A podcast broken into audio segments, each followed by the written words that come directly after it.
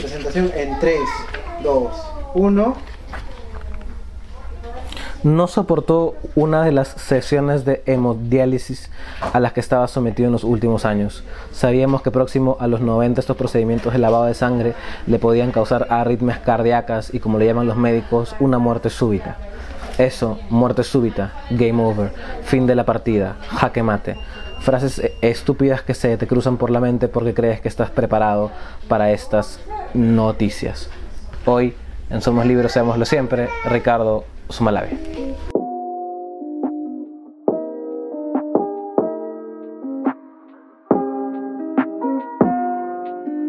Salazar Núñez, conductor del podcast de Somos Libros, seámoslo siempre. Estamos aquí en Ibero Larcomar eh, aquí vamos a hacer muchísimas de nuestras entrevistas y quiero recordarles que por favor nos sigan en Instagram, en arroba José María Somos Libros, nos sigan en Facebook, en Somos Libros Seámoslo Siempre, eh, y también en Spotify, SoundCloud y YouTube, que todas las semanas sacamos eh, contenidos y estén atentos que vamos a estar sacando distintas novedades y sorpresas y promociones para ustedes. Muchísimas gracias y recuerden, somos libros, seámoslo siempre.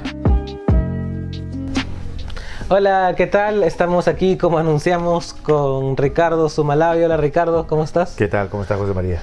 Bueno, muchas gracias por venir. Esta es ya tu tercera vez en Somos Libros. Sí, ya soy casero. Ya, sí, Y, la y la primera en esta nueva versión de podcast. Y quería, para un poco ver cómo va esta conversación, empezar por lo clásico. ¿Cómo empezaste escribiendo? ¿Cómo un poco empieza tu, ya, bueno, a ver, a ver. Literatura. es curioso porque uno lo responde tan continuamente claro, que llega un momento que ya te pierdes en, algunos datos, empiezas ya a confundir o haces ficción de tus orígenes. Bueno, a ver, de lo que tengo eh, memoria es que de una manera ya más seria fue ya estando en la universidad. Yo estudiaba, ingresé a la Universidad Católica para estudiar, supuestamente iba a ser un ingeniero mecánico, pero en el camino, en lugar de enfrascarme cada vez más en, en la literatura de las ciencias, eh, la literatura, la otra, la de ficción, me fue este, atrayendo cada vez más. Llevé un curso de literatura peruana con un profesor que ahora enseña en Estados Unidos, eh, Roberto Forms, que para mí fue, fue fundamental. Y creo que nunca he tenido oportunidad de decírselo, a ver si le escucha el Un curso en, la, en En ciencias, en ciencias, sí, sí, de literatura peruana. Eh, que era un curso electivo, lo llevé con él y, me acuerdo que su primera acción, porque fue una acción performática, en la primera clase fue lanzar un libro. Lo lanzó de un extremo al otro, ¿no?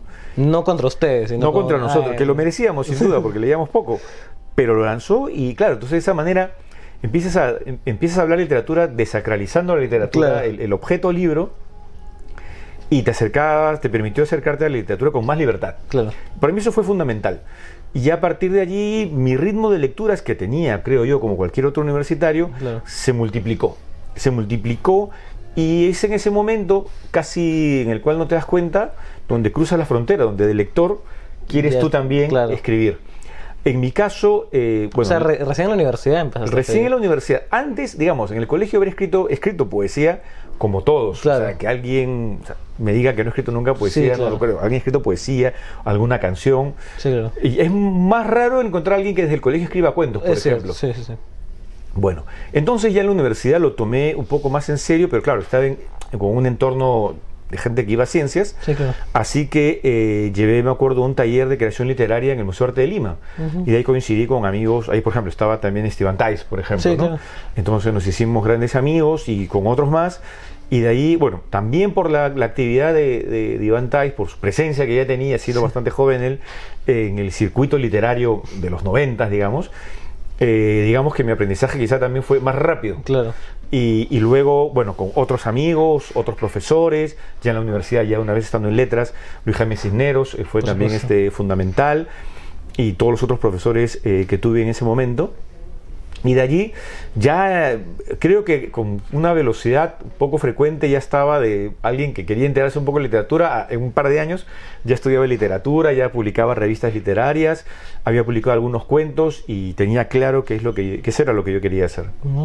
Y me mencionas, yo me acuerdo cuando yo empecé a escribir también, y, y le pasa a muchos que empiezan a escribir algunos más temprano, pero siempre con el como que esta idea de que escritura es una cosa solitaria, ¿no? Y que te sientas y tú solo, a diferencia pues de hacer cine o qué sé yo, que son cosas más grandes, o música. Pero lo que dices tú, y a mí me pasó igual, y creo que a la mayoría de personas siempre, o sea, siempre tiene mucho que ver la gente con la que te rodeas, ¿no? O sea, creo que al final termina siendo también una cosa comunitaria y hasta gregaria, ¿no? O sea, la cantidad de gente que te va, metiendo, ¿no? O sea, como tú dices, si no hubieses conocido a Iván Tais o todas estas personas que escribían a tu alrededor, quizá tu aprendizaje hubiese sido más lento, ¿no? Hubiera sido distinto. Claro. Porque ya el, cuestión de tiempo, eso es bastante relativo con lo que tiene que ver con el aprendizaje en sí, pero hubiera sido distinto. O sea, si hubiera estudiado de repente literatura en San Marcos, hubiera tenido quizá otra visión, o otra propuesta. Es, yo estoy convencido que sí, tu entorno, como lo que estás mencionando, te afecta de una manera, o, te estimula, para bien o para mal. En mi caso fue muy estimulante. Además, eh, en esa época también estaba, compartía aulas con Lorenzo Elguero, por ejemplo, ¿no? Eh, José Donaire. O había mucha gente que ahora ya, ya está publicando, eh, un poco menor también estaba Santiago Roncagliolo, este, poetas como el Fernando Jara, en fin. El asunto es que eh, te estimulas. yo era el que venía de ciencias y ya me topaba con gente que ya tenía incluso mucho más claras que yo. Claro. Eh, la carrera literaria. Entonces ya tenías que tenerla más clara. claro, entonces dije, no, yo también quiero y leía mucho. Y el hecho de haber participado en talleres de literatura, de creación literaria, también me ayudó bastante porque era un, eh, un trabajo bastante riguroso, ¿no? O sea, semana a semana escribir un texto que iba a ser evaluado, comentado, discutido, vapuleado pero eso te ayudaba, te ayudaba mucho. ¿Tú crees mucho en eso, no? En los talleres, tú también dictas. Sí, mira, yo doy talleres desde hace muchísimos años, creo que hace 30 años. Son muy importantes, pero no lo es todo. Obvio, claro. O sea, lo que hace es simplemente te simplifica pasos. O sea, un autor, un poeta, un narrador tranquilamente entra a una biblioteca, una librería, escoge buenos libros y con cierta guía eh, puede aprender con lápiz y papel, leyendo y practicando, emulando y buscando su propia voz, lo puede conseguir pero el taller te lo simplifica, o sea, te habla del, mira, vamos a hablar de tipos de narrador. O sea, ya en una sola sentada ya te han enseñado los tipos de narradores, los básicos que puedes utilizar, o los tiempos, o, determinar tu conflicto, si lo quieres o no lo quieres. O por último, aprender todas esas reglas que luego tú mismo vas a destruir para generar tus propias reglas. Claro. Pero si estás en estos espacios, la base, te, te ayuda. Y lo otro es que estás con gente que busca lo mismo que tú. Me refiero a los otros estudiantes, no solo la relación que tengas con, el, con quien te da el taller. Y te encuentras con jóvenes que también están, como te digo, en la misma búsqueda, comparten lecturas. Hay una suerte, no diría de, competencia, porque no se trata de una carrera de caballos aquí en la creación literaria, en la que creo yo que nunca hay este, ganadores, ¿no? Pero sí hay una, eh, una alimentación. Retroalimentación, ¿no? Sí, interesantísimo es eso y eso te aporta, te aporta. y creo, a mí yo a mí creo que me ha aportado cuando cuando fui estudiante y trato de repetirlo en, mis talleres ¿no? pero también y hay pero hay talleres y talleres también hay gente que tiene mala experiencia en talleres y, y, nunca más vuelve cómo un poco no caer en esas mira es mi perspectiva. Es verdad que hay talleres y talleres. En el Perú ahora mismo ya hay más talleres que antes. Hay varios, sí. Sí, hay, varios. O sea, sin haber un montón, pero... pero, no es Argentina. No, no, en Argentina hay un taller con cada... Eh, sin embargo, yo creo que un taller tiene que tener una como una estética del tallerista, o sea, digamos, emulando al maestro, a los maestros, eh, eh, en la, claro, o, en la, época, o para los pintores, por ejemplo. Es decir, el maestro te va a enseñar una estética. Claro. Su estética, buena o mala, pero tiene una línea. Y luego está en cómo maneja eh, quien lleva el taller, no para que quien tenga la clase contigo te emule, o sea, que escriba igual que tú, sino para, siguiendo esa estética, por, hasta por contraste, por ruptura, encuentre su propia voz. O sea, lo más complicado para saber eh, transmitir y enseñar a alguien que va a un taller es que encuentre su propia voz. Claro. Eso creo yo es lo fundamental. No solamente es dar técnicas, herramientas, no sé, digamos eso, eh, como digo, se puede aprender en manuales. Pero la idea es cuando ya luego lo confrontas con tu universo personal, es que tienes que descubrir ese universo. Obvio, claro.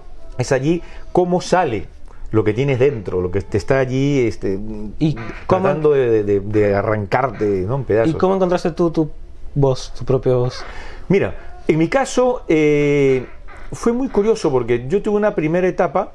En la, creo que el taller sí fue fundamental, el que hice en el Museo de Arte de, Lima. Eh, leía, ¿Quién, lo, En ese momento alguien que ya no publica o no publicó nunca un libro, se llama, se llama Marco Delgado, y, creo que fue un buen maestro. ¿Mm? eh, yo leía mucho, por ejemplo, como se lee ahora y se lee siempre, y espero que se siga leyendo, Julio Ramón Ribeiro, ¿no? Claro. Pero hay que saber marcar rupturas, o sea, acercarte a esos maestros para saber cuán distinto eres, eres de ellos, ¿no? Y cuando, creo que cuando ya tomas distancia y, y vas encontrando, creo que ahí vas encontrando tu voz. En mi caso fue, es interesante, en esa época, los 90, yo leía muchos autores que para el momento eran los llamados autores del post-boom, que habían publicado 70, 80. Con y- y- Ma- Manuel Puig. sí. Manuel, Manuel Puig, por ejemplo, Reinaldo Arenas y otros más. Eh, Rafael Humberto Moreno Durán en Colombia. Ahora que no son tan conocidos algunos. Pero los leía porque ellos como que llevaron la experimentación o el juego de lenguaje y todo un poco al extremo, sobre todo en la década del 70. Entonces a, a finales de los 80, principios de los 90 me interesaba. Pero mientras yo de alguna manera quería aprender de ellos y escribir como ellos, me daba cuenta que me alejaba cada vez más. Claro. Eh, claro, yo lo veía como un error, o sea, no me está resultando como, o sea, yo quiero copiar, resulta que hago una cosa distinta. Entonces me di cuenta que allí en esa distinción, en lo que yo supuestamente me equivocaba, en lo que era un error, pero al ver que ese error era como una constante, dije, eso es lo mío, o sea, ahí estoy yo. Claro. Ojo, encontrar su voz no significa que sea Ya sabe, garantía claro. de- del éxito, nada, simplemente que este eres tú. Claro. Ya te tocó, saliste con esa cara, con esa nariz, con esas orejas, la asimilas. Claro. Pero es mejor saberlo. Y asimilarlo también, porque Sí. hay gente que no le gusta, ¿no? Exactamente, aceptarlo. Y que lucha contra eso. Y, coincidió con mi acercamiento a las literaturas orientales, en la que justamente eh, la noción de belleza se entiende comprendiendo la noción de lo no bello. No necesariamente lo horrible y lo feo, sino como una complementariedad. ¿No? Claro, las dos caras de la misma moneda. yang, o sea, que, que se necesitan mutuamente. Claro. Entonces, desde tus, de- lo que asumes como errores, lo puedes, le puedes dar la vuelta, o lo otro lado, digamos, de ese error, está justamente una belleza muy personal.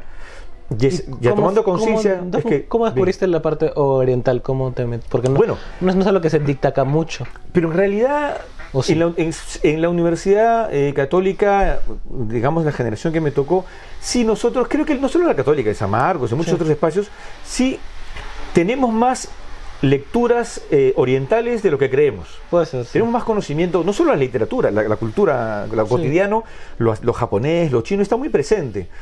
Entonces, eh, creo que, por ejemplo, eh, alguien te dice este Kawabata, Mishima, Sí, claro. o sea, todo el mundo lo tiene sí, Sí. leído. O sea, para nosotros es Como, lo, como canon casi. Claro, claro, Sí. lo normal. Y luego ya vas, eh, vas explorando un poquito más.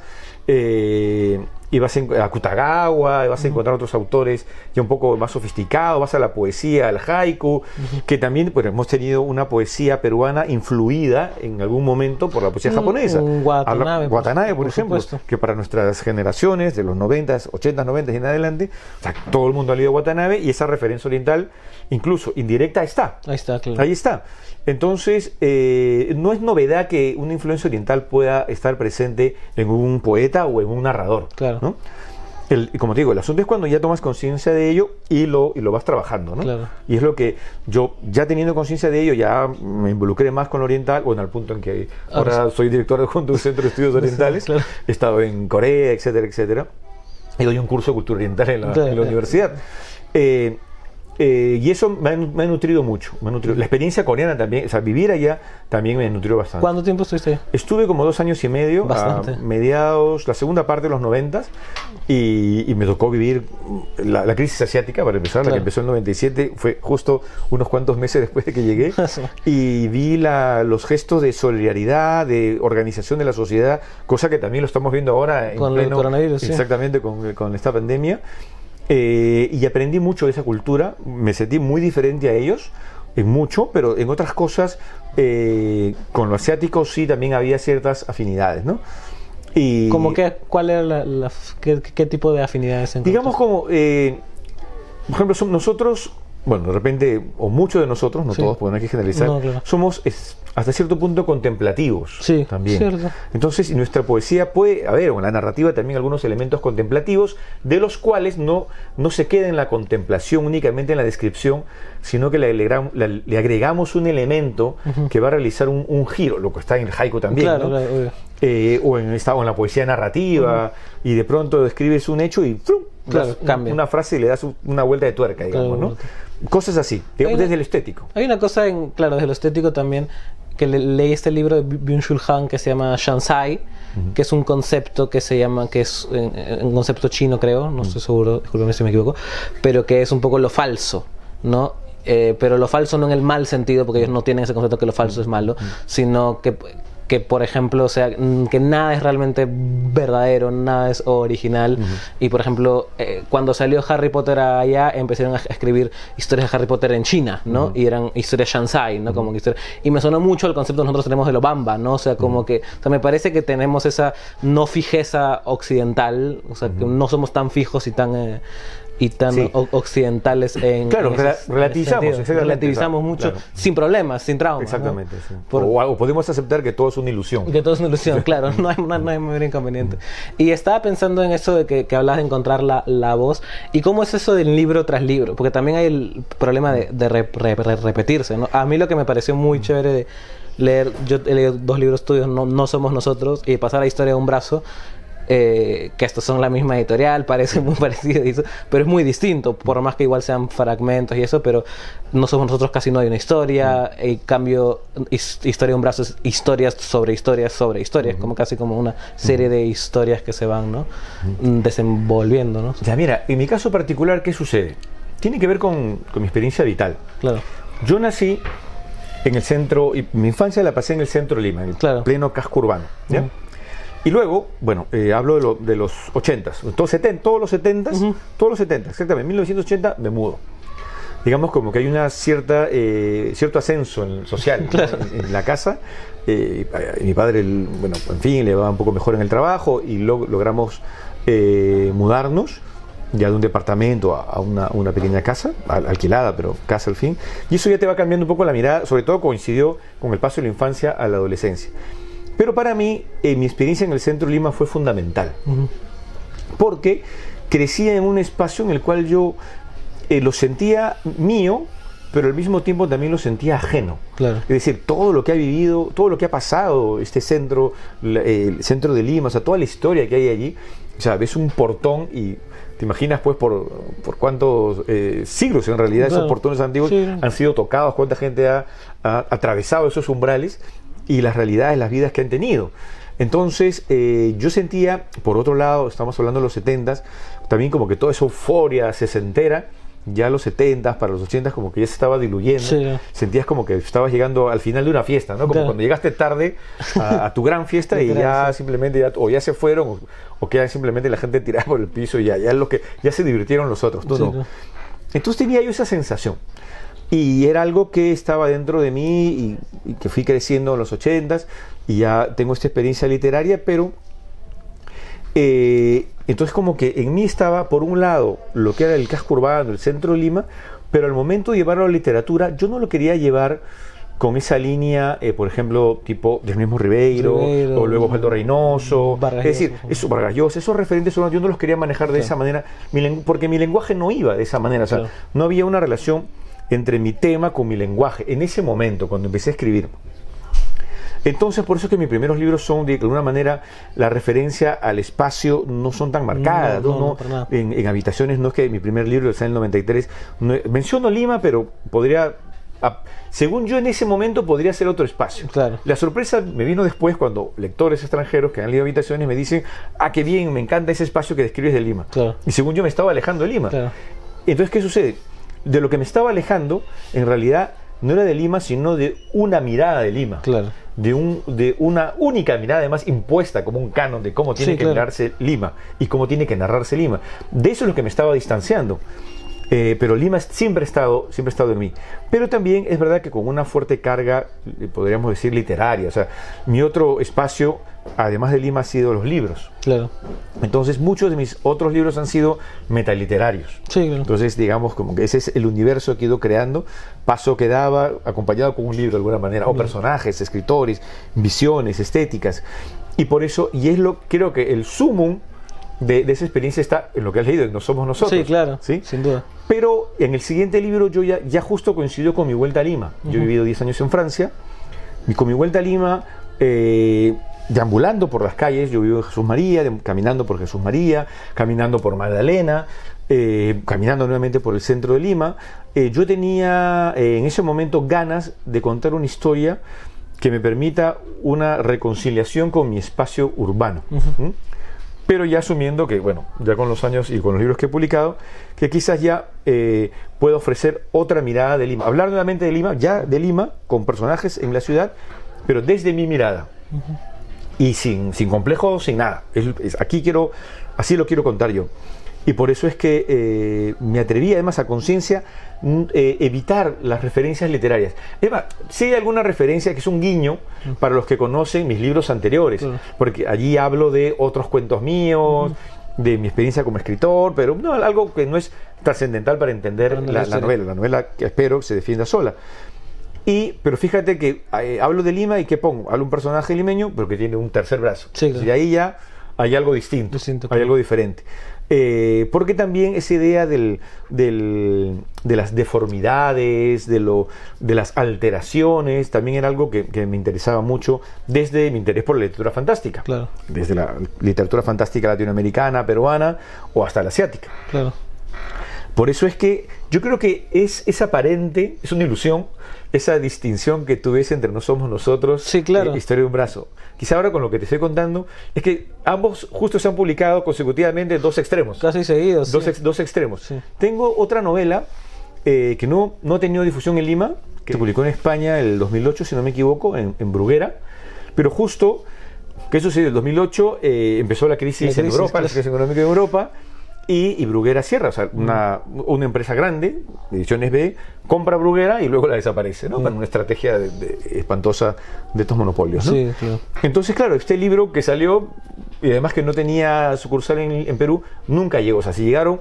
Eh, unos 30 ejemplares fue por la generosidad de algunos libreros. Claro. Pero hubo, lo gracioso es que hubo crítica, porque esos libros desde España los mandaron algunos críticos, pero no había libros, no circuló. Bueno, en esta novela, que la tierra te sea leve, sí es un libro que equilibra de alguna manera eh, parte de No Somos Nosotros y parte de Historia un Brazo. Es más, el, enano de No Somos Nosotros aparece, aparece en... Eh, justamente en la Tierra te se con otro nombre. O sea, también Sebastián, pero es un personaje. El, enano de, Historia un Brazo. Claro, va cambiando de nombres. Su nombre que utiliza más ahí es Pfeffer. Eh, y luego están las referencias literarias también que aparecen No Somos Nosotros. Justamente eh, ese libro... Eh, ¿Y lo escribiste después de, no, Somos Nosotros o antes? Antes. Ese libro lo, salió el 2008, lo escribí el, 2000, el 2005. Empecé a escribirlo. Curiosamente, antes de vivir en Francia. Lo, lo interesante es que hay un capítulo que se llama Memorias de Burdeos, que lo escribí antes de vivir en Burdeos, antes de saber que iba a vivir, iba a pasar 10 años y vivir en Burdeos. Había ido allí a un congreso, pasó una historia interesante que, se cuente en la novela, que, la rediten, los amigos editores interesen, eh, que la rediten en Perú. Y bueno, y luego sucede, eh, justo, y luego en un espacio que luego ya conocí mucho más de cerca. Entonces, eh, de alguna manera todos mis libros están comunicados. De alguna manera hay, hay ese diálogo en, en ellos no Somos Nosotros creo que también hago referencia a otros libros anteriores como Mientras eh, eh, huye el cuerpo, también hago un poco referencia, ahí se hace referencia a la novela anterior.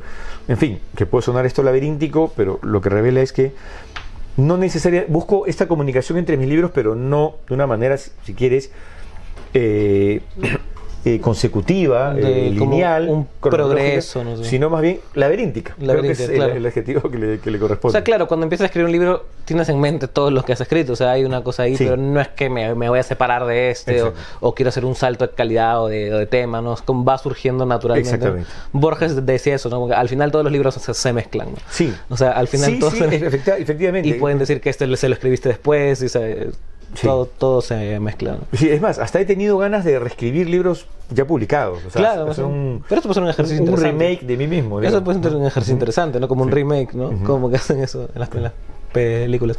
¿Y cuándo empieza tu fascinación por los microrelatos? Que también has tenido un taller, ¿no? Sí, sí, sí. Sí, el, en realidad vino eh, va junto con mi escritura, o sea, desde el principio. Mi primer libro, Habitaciones, son relatos cortitos, o sea, hay uno de, media página, dos páginas, todos son...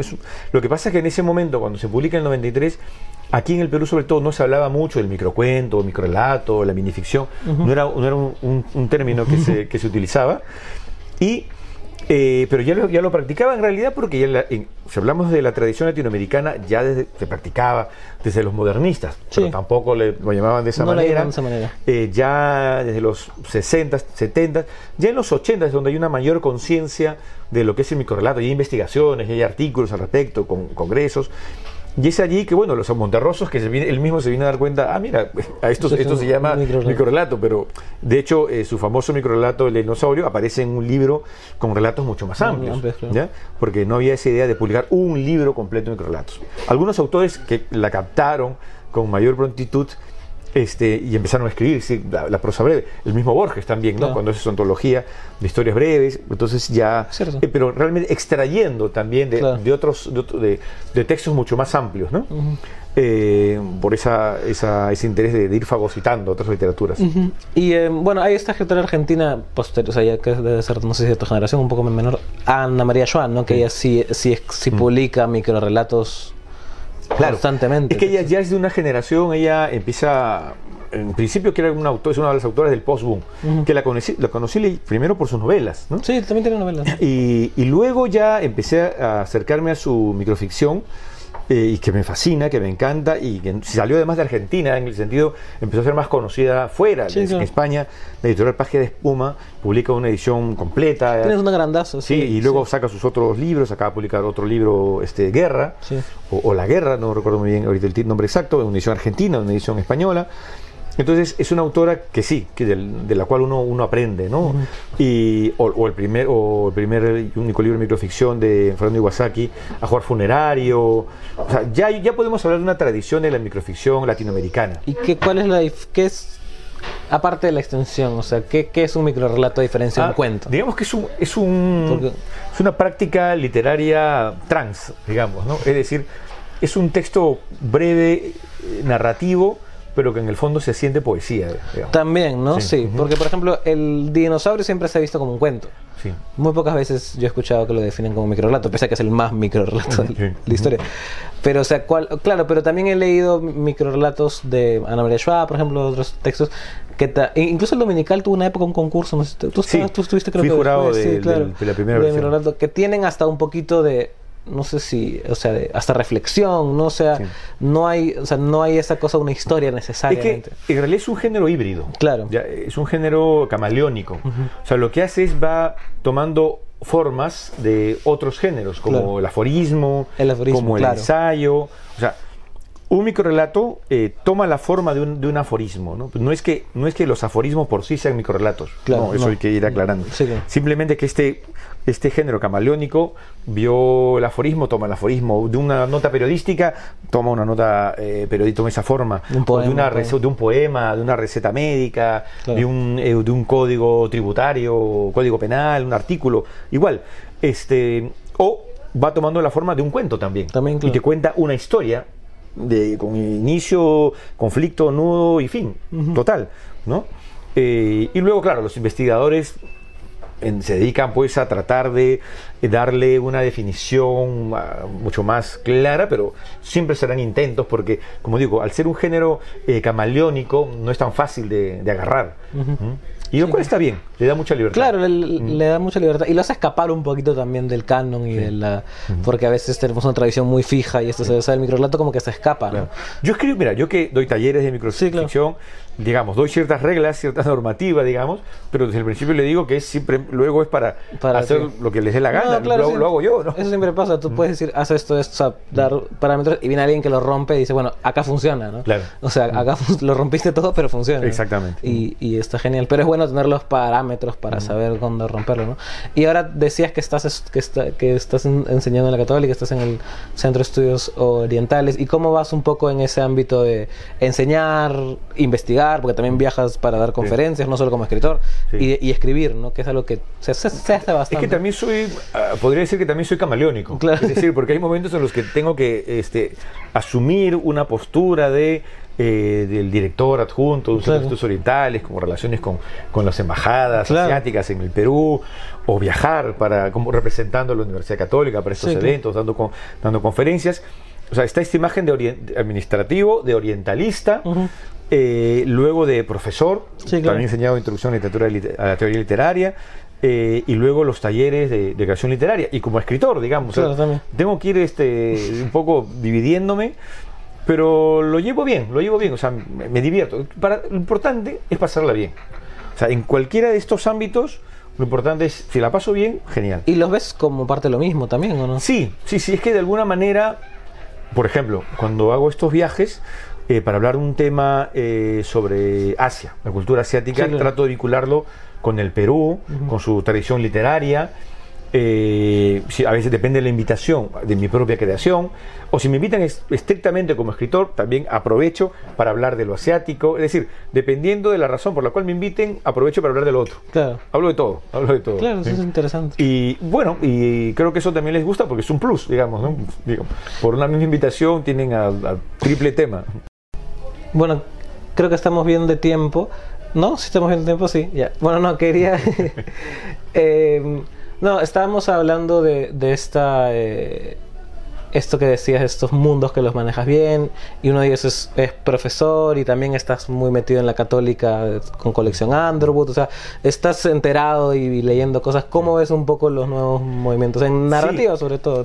y eso que me faltó mencionar también, que por ahora lo hemos parado un poco con el programa este de fantasía literaria. ¿Verdad? Con, con, Katy, sí. Con, mi novia y, que nos hemos divertido, pero horrores. Un montón, sí. Con, eh, como te decía, el principio es pasarla bien. Entonces, nos hemos divertido. Por ahora ya volveremos, ¿no? ¿sí? Eh, ah, me pregunta sobre cómo veo la, nueva escritura. Mira, justamente ahora, por un proyecto personal, estoy leyendo la narrativa joven, ¿sí? Y veo cosas muy interesantes, eh, cosas que me sorprenden.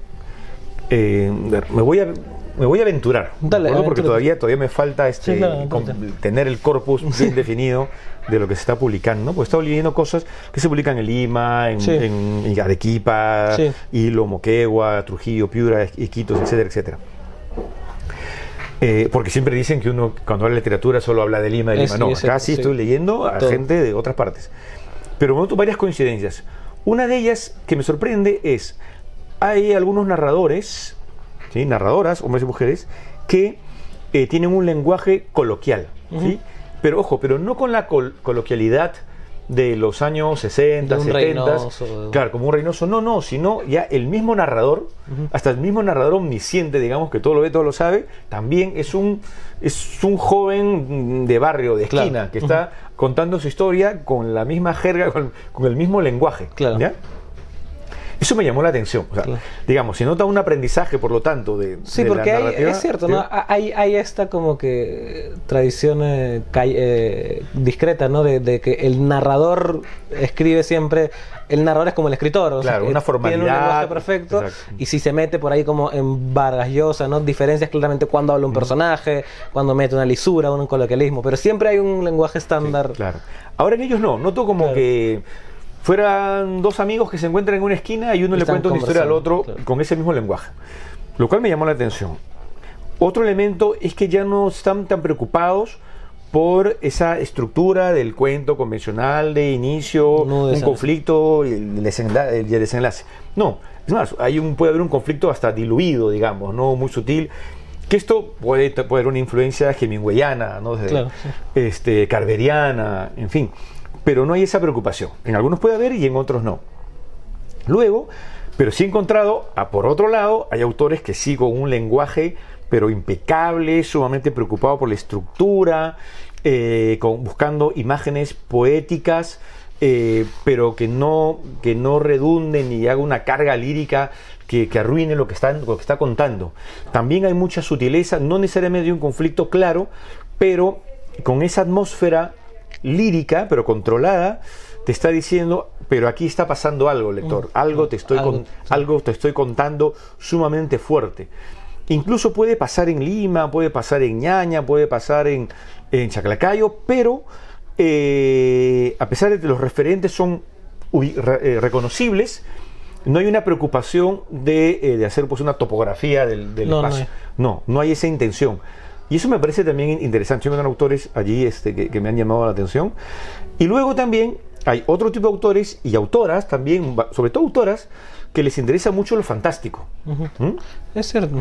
Pero en Argentina también. Argentina, sí, pero lo fantástico no desde el lado, digamos, influencia cortasariana, que, va digamos, que es lo que, de Borges y todo, que puede haber influencia, de hecho, pero va juega ahora más con los referentes que ciencia ficción. El cine, claro, todo lo que es eh, ciencia ficción, terror, Sí, claro. zombies por aquí y por allá. Eh, se nota una influencia además cinematográfica, de series. O sea, Tarantino está en, en, Claro. en mucho de, de- de estos jóvenes escritores. Eh, y se percibe, visto, esto es muy, muy Tarantino, pero Claro. ahí está, y se nota, esa es su referencia, ¿no? Claro. Lo cual me parece que está bien.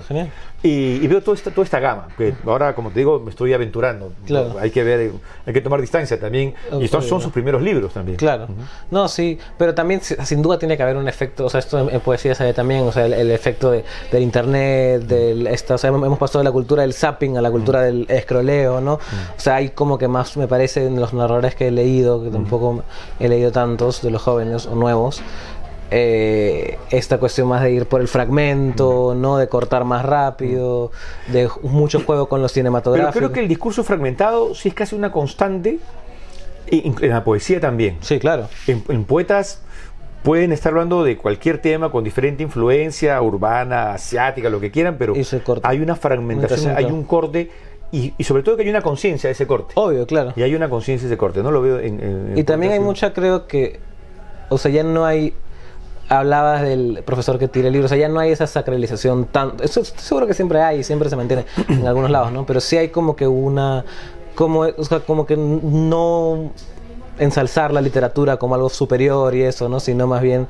inscribirlo dentro de todos los ref- referentes que hay. Incluso hablabas en cómo los narradores hablan, como que es como que le estoy hablando a mi amigo, ¿no? Ya, ya no hay un respeto exagerado y, y hasta, ¿no? Mítico por la literatura, me parece. No sé, creo que la literatura con mayúsculas ya está dejando un poquito de existir, ¿no? Para bien, creo. Sí, sí, sí, para bien. O sea, sobre todo porque aquí creo yo que en nuestra tradición literaria hemos sido muy solemnes. Sí, demasiado. con- demasiado solemnes, Sí, ¿no? claro. Este, lo, lo tenemos acá, por ejemplo, con Sí, el retrato de Vargas Llosa. Vargas Llosa, no está la muestra Sí. de- mayor de la solemnidad. Claro. Y lo que queda claro es que no se puede, o sea, por más que admiremos a Vargas Llosa, por Sí, ejemplo, ya no se puede escribir como Vargas No. Llosa. Yo no digo que no se deba, Claro.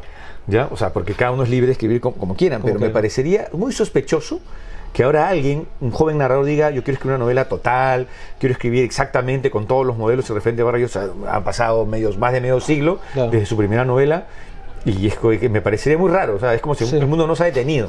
Claro, ¿ya? no. A menos que haga este, una suerte de Pierre Menard, claro. digamos, que sea utiliza el mismo lenguaje, la misma Claro. estructura, pero es otra cosa. Es otra cosa, claro. Cuando hay esa conciencia, eso sí me parece interesante. Y creo que ahora hay mucha conciencia, creo que con lo del internet y eso, o sea, tenemos, siempre están conscientes de, Sí. de, de lo que estás ha- haciendo, por eso también hay mucho juego metatextual. Claro, también. en muchos de los que escriben creo que sí hay una mayor conciencia del lenguaje. Claro. como, como herramienta. Eso a mí me interesa mucho como escritor. Claro. No en todos, también percibo que en No, otros como que el lenguaje no les importa porque se, se quieren más la historia, la imagen. Juegan con la imagen, con Claro. la imagen, pero como que no hay todavía una mayor conciencia, algunos o todavía o no la tendrán nunca de repente, ¿no? Puede No sé, pasar, no pero no les interesa.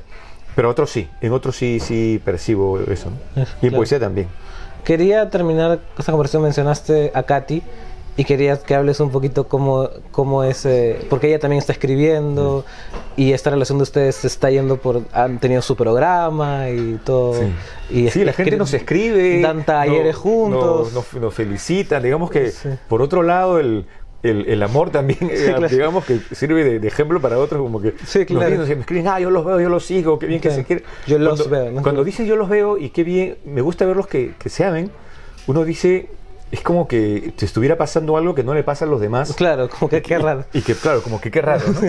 Este, y bueno, bueno, es- transmitimos eso, me parece genial porque es lo que, lo que sentimos. Y somos muy creativos también. Claro. O sea, yo estoy- soy muy afortunado de estar con una mujer que viene del ámbito del teatro, Del teatro. eh, una gestora cultural también este, de primera, eh, con una capacidad creativa impresionante, que ahora también hace unos talleres, laboratorios alucinantes. Eh, y, y luego estamos todo el tiempo pensando a ver qué, qué hacemos, qué creamos. Y, ¿Y estamos- cómo fue eso? ¿Eso fue orgánico? fue entre los dos, fue entre los, realmente entre los dos. Hay gente que, eh, o sea, realmente es una, va un juego, un ping-pong, es Claro. un ping-pong, un ping-pong. Porque, por ejemplo, lo- la- yo no, no tengo formación actoral, pero, No, claro. pero digamos siempre he sido en, la, en lo familiar, en lo íntimo, muy, muy payaso, digamos, pero cosa que en la universidad siempre me ve muy formal, Claro. sigue el profesor y todo. Pero era porque no tenía como un espacio o el estímulo para que salga, digamos, ese otro lado, digamos. O sea, otra de las tantas facetas que puedo tener. Y con ella, eh, sí, o sea, de una manera muy natural. Y, eh, por ejemplo, Fantasías Literarias originalmente fue una idea mía, Claro. ¿no? Con las máscaras y todo. Eh, pero con ella luego, flum, hicimos ya la combinación y ya... ya o sea, ¿era, una idea que tú ibas a hacer solo? O... No, no, no, no. Ah, o sea, que, que, me atreví porque lo iba a hacer con ella. Claro. ¿no? Obvio, claro. Claro, entonces eh, eh justamente... Además tienes a alguien que te sientes seguro, ¿no? Es, claro, por supuesto. Para sacar tu payaso solo, interno. Porque... Solo, no, claro, solo no lo hubiera hecho, claro. ni, ni, me atrevería, ni para nada. No, pero con ella sí. Claro. Y, y ahora, eh, en tanto la creación, ella en estos días eh, no sé cuándo salga sí, el, un, un, par el, de semanas. Pero es que está teniendo muchas noticias literarias literarias porque ella siempre ha escrito. Claro. ¿ya? Ha escrito obras de teatro también. Ella ha escrito obras de teatro, ha escrito, o sea, ha escrito y eh, también este, bueno, no ha publicado, pero ha escrito mucho. Pero desde que estamos juntos ya, digamos, también haya asumido, a ver, también quiero asumir más mi faceta de, de, de escribir, que uh -huh. no la asumía. Y lo asumió y ya está publicando y va, va, a haber sorpresas, todavía no lo puedo decir, pero va a haber sorpresas literarias. Bueno, ya está publicando en varias revistas, en Argentina, eh, no, en, en, Chile, en algunas antologías, en Ecuador, este, en España.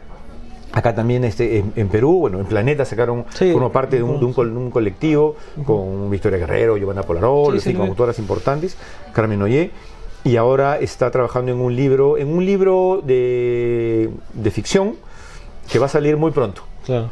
Todavía no puedo decir editorial claro, ni cuándo, pero, pero, digamos, ahí. pero ya hay un trabajo literario allí de años, de años que he estado puliendo, ¿no?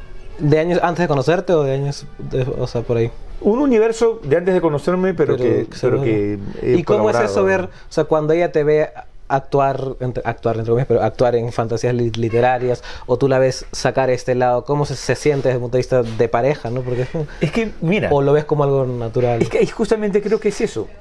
No es que yo no veo en ella una actriz que escribe, ni ella ve en mí a un escritor que puede actuar o hacer ser performático, digamos. Claro. No nos vemos así. Claro. No, digamos que asumimos que como seres humanos todos tenemos distintas facetas. Claro. ¿ya?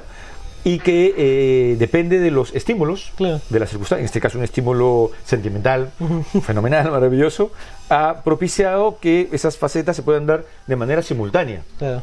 Entonces ella puede actuar y puede escribir y puedo hacer un programa para hablar de literatura este, y yo puedo hacer exactamente lo mismo. No, no, no tengo la formación como para salir a, Obvio, claro. a escena, porque hay que, se necesita otra formación. En el caso de ella es que sí ha tenido una formación actoral y una formación ya literaria. literaria claro. ¿no?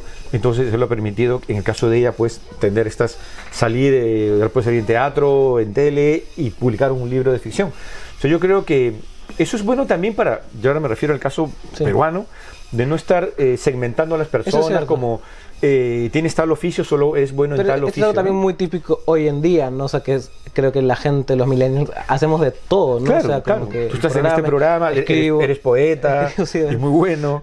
Y, y, una cosa no tiene por qué cancelar no, la otra, no ¿no? La otra, claro. es, eh, pero antes como que había esa idea. Sí, digamos, claro. Como, no, y hasta además había esto de clásico de Bourdieu, había campos muy respetados claro. y campos como que el literario, el literato no va a ser un programa de, de televisión. Sí. Quizá el músico, pero el músico de, de cierta música, Claro. no el clásico. Fíjate, o sea, cuando yo empecé a publicar, me acuerdo que algunas primeras reseñas decían, el profesor universitario eh, ha publicado un libro de cuentos. Después ponían, el profesor y escritor, y en algún momento se invirtió, el escritor y el Y profesor, profesor, universitario. ya.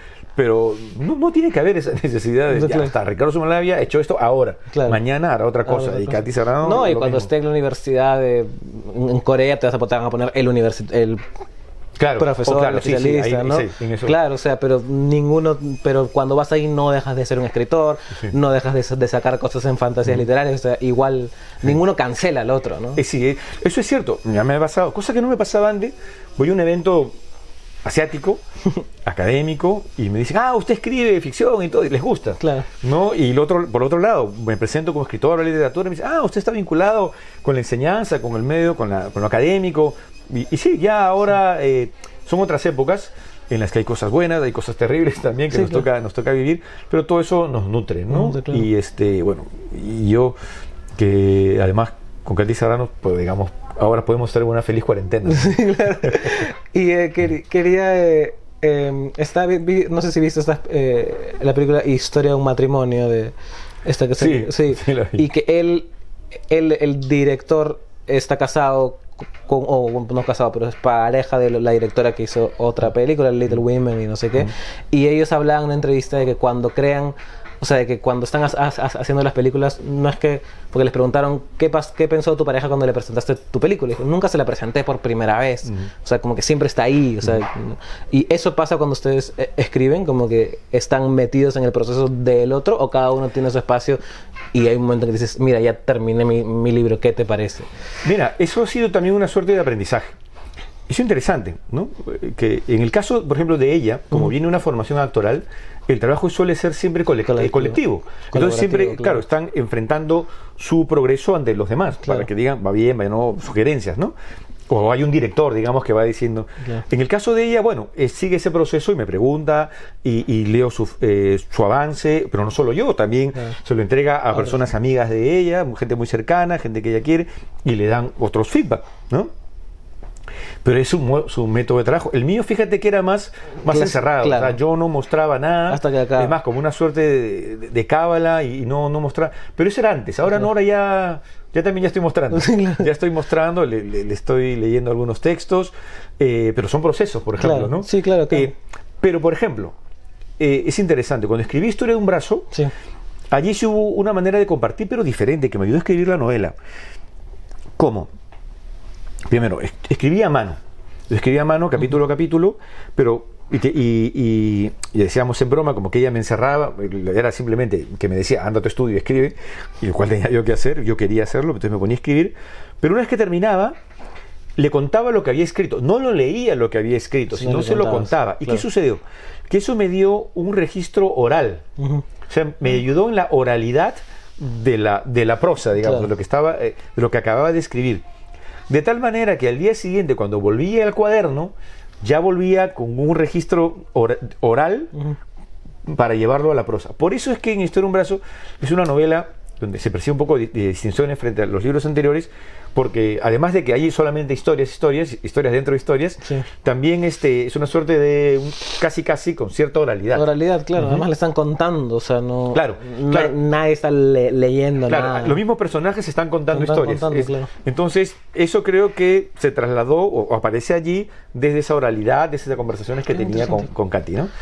Como, como ves, en ese libro en particular ha tenido ese proceso, proceso. y en los otros pueden, ir, otro. pueden ir cambiando también, ¿no? Claro. Bueno, Ricardo, creo que ahí, ahí lo dejamos. Creo que es una buena y positiva nota donde dejarlo. En serio, muchísimas gracias. A ti, a ti. Ya saben, Historia de un Brazo está eh, disponible acá en librerías. Creo, somos una bella librería. sí, quiero agradecer muchísimo a Ibero. Estamos en Ibero Larcomar.